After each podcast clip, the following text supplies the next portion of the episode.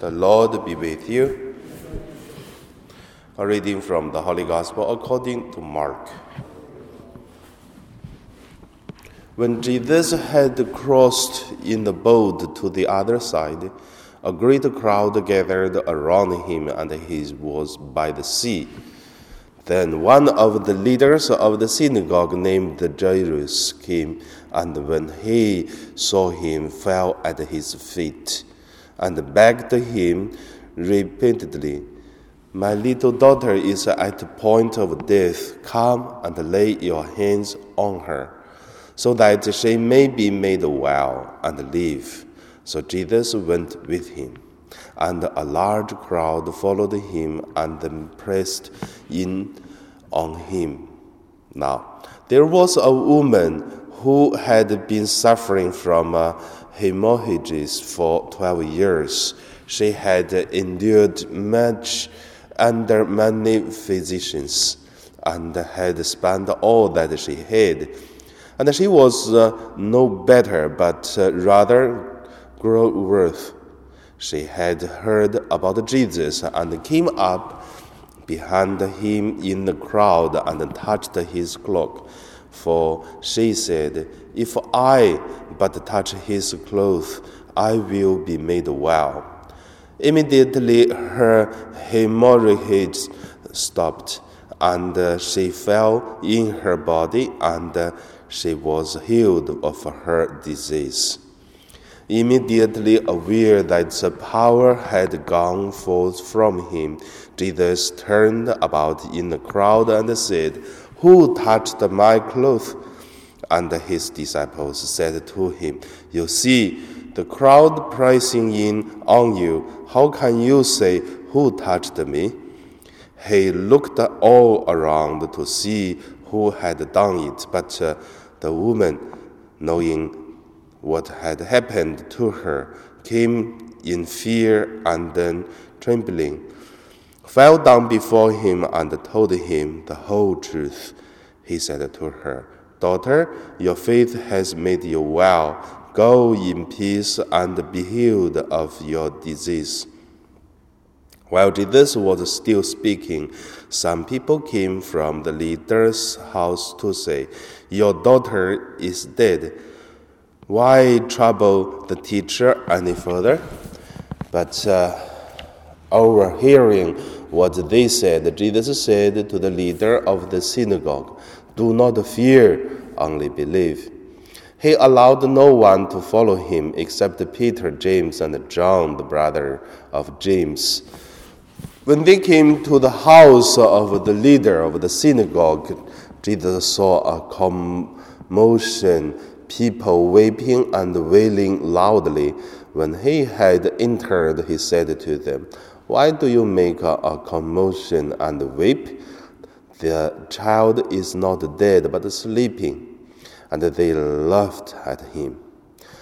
Then he put them all outside and took the child's father and mother and those who were with him and went in where the child was. He took her by the hand and said to her, Talita kum, which means, Little girl, get up. And immediately the girl got up and began to walk about. She was 12 years of age. At this, they were overcome with amazement. Jesus strictly ordered them that no one should know this and told them to give her something to eat. The Gospel of the Lord.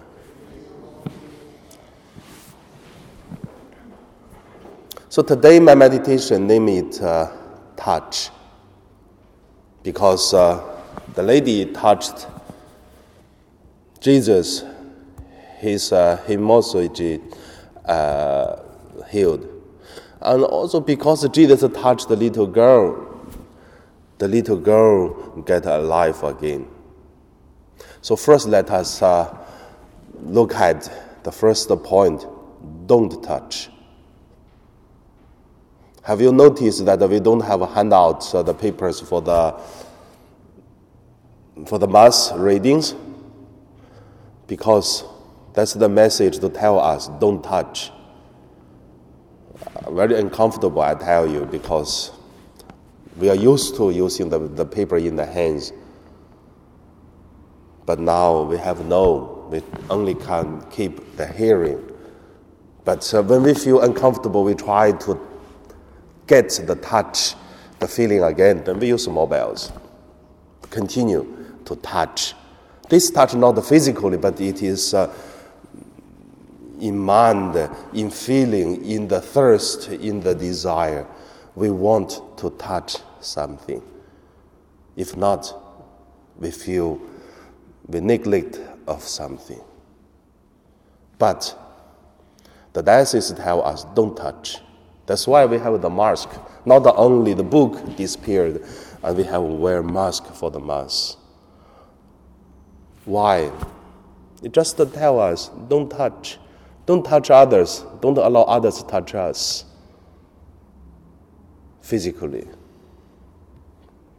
But also, don't touch is not only for the virus, but also we have a lot of a lot of uh, message through don't touch.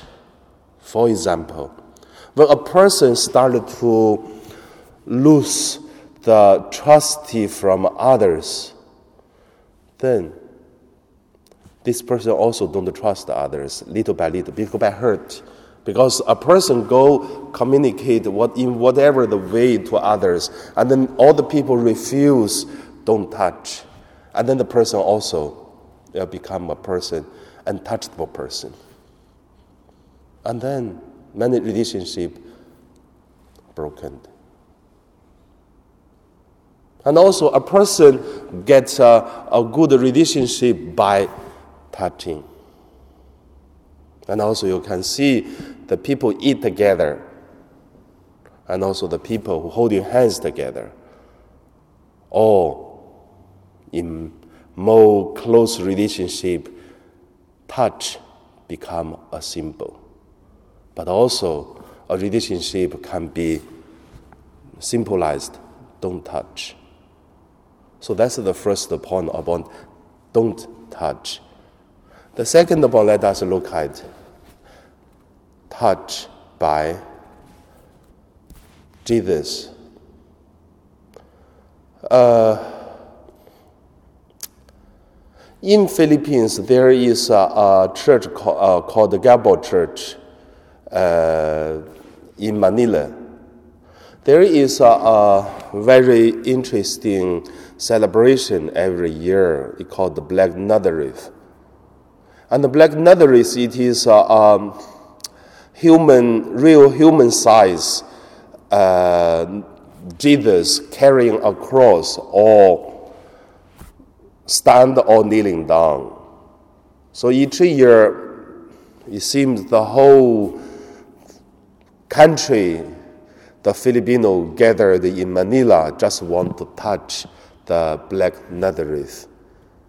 And then the Filipino believe that uh, if you touch then your sickness will, would be healed. Yeah, the, there are lots of stories about it was healed really, but uh, also every year when the celebration starts, many people getting hurt because so crowded. So, touched by Jesus, there is a power of healing in the Bible. Like today, we hear the two stories the lady and the little girl. Touched by Jesus, they were healed. And also, in the traditional medicine, it's not only eating, but many times in the Chinese traditions, the Chinese medicine included uh, like a, a massage, like a something. That's also by touch. And even there are some healing priests, and also they consider as touched and can be healed. Still, we go deeper to look at the touch, then we will see touch, it is uh, connected with trusting. Because we believe in God, we want God to touch us, then our life would be changed. And also from the church setting, I don't know whether you notice or not. People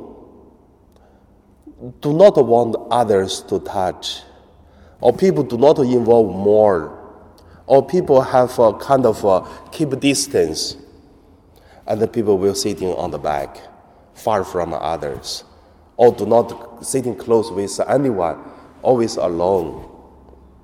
Not hundred percent, but they always there is a, a symbol to show to others. I just don't want so close. That is also about somehow sometimes tell us we do not want God so close to us. I'm so comfortable with the relationship with God. I'm so satisfied with what uh, the life I am. So feel kind of scared to, to tell God, God, I'm so happy. So don't I don't need more, but also don't take away anything. It's also touch is not only physically, sometimes it is uh, spiritually. We do not uh, want getting more or less. That is uh, the distance. So, I remember during our training in the seminary, our formator asked us two people walk forward face to face from uh, five meters away and then to walk. You look at uh, your distance between the two people until you tell the person, stop, don't walk anymore, and that is your comfortable distance. But if you allow different people walk to close and close, you can feel you don't you cannot pretend that we are close, we are not close. No. Immediately you feel this person can walk to this distance, another person far away, another can be very close. We don't want touch, we want to touch. So by Jesus, relationship with us is similar. So under my sharing, I also want to say, Jesus not only touch the people to heal people, but at the same time there is one condition that Jesus healing people, touching people by repent. Because Jesus, Jesus used to say, Your sins are forgiven. Or Jesus say, Don't do anymore. Or Jesus say, Repent. Then you will be healed. So for the virus now, I would say many reasons. Until now, the, even government cannot give us a reason why.